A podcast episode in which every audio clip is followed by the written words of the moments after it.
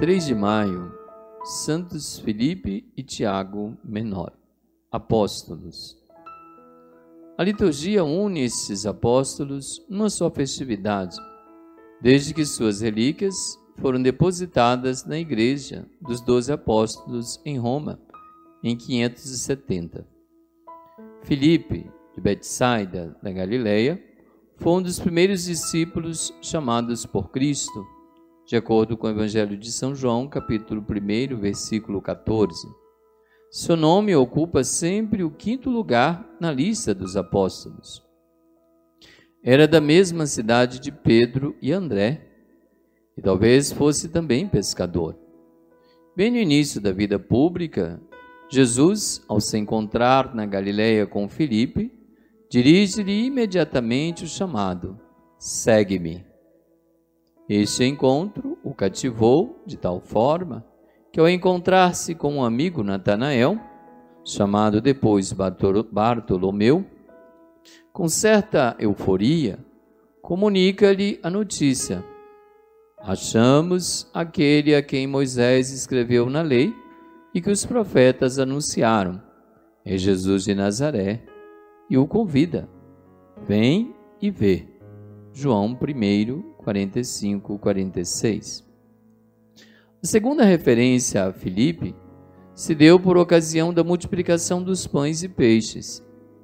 Cristo, ao constatar a situação de fome do povo que os seguia, dirigiu-se diretamente a Filipe e disse: Onde compraremos pão para que todos estes tenham o que comer?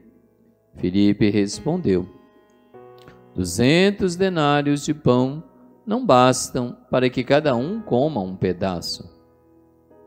A última intervenção de Filipe, registradas pelos evangelhos, deu-se durante a última ceia.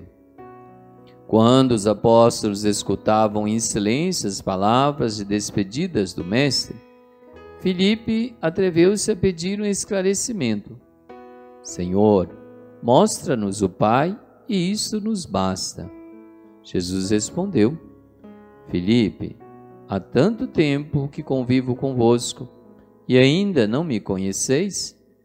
Quem me viu, viu o Pai. Não crês que estou no Pai e o Pai está em mim? Filipe, homem simples, aberto e sincero, que era muito espontâneo com Jesus. Neste mesmo dia, celebramos também São Tiago Menor. Tiago, filho de Alfeu, é comumente identificado como primo de Jesus, como no Evangelho de São Marcos, capítulo 6, versículo 3. Os evangelhos falam dele na lista dos apóstolos. Os Atos dos Apóstolos e São Paulo, escrevendo aos Gálatas, fala também amplamente dele.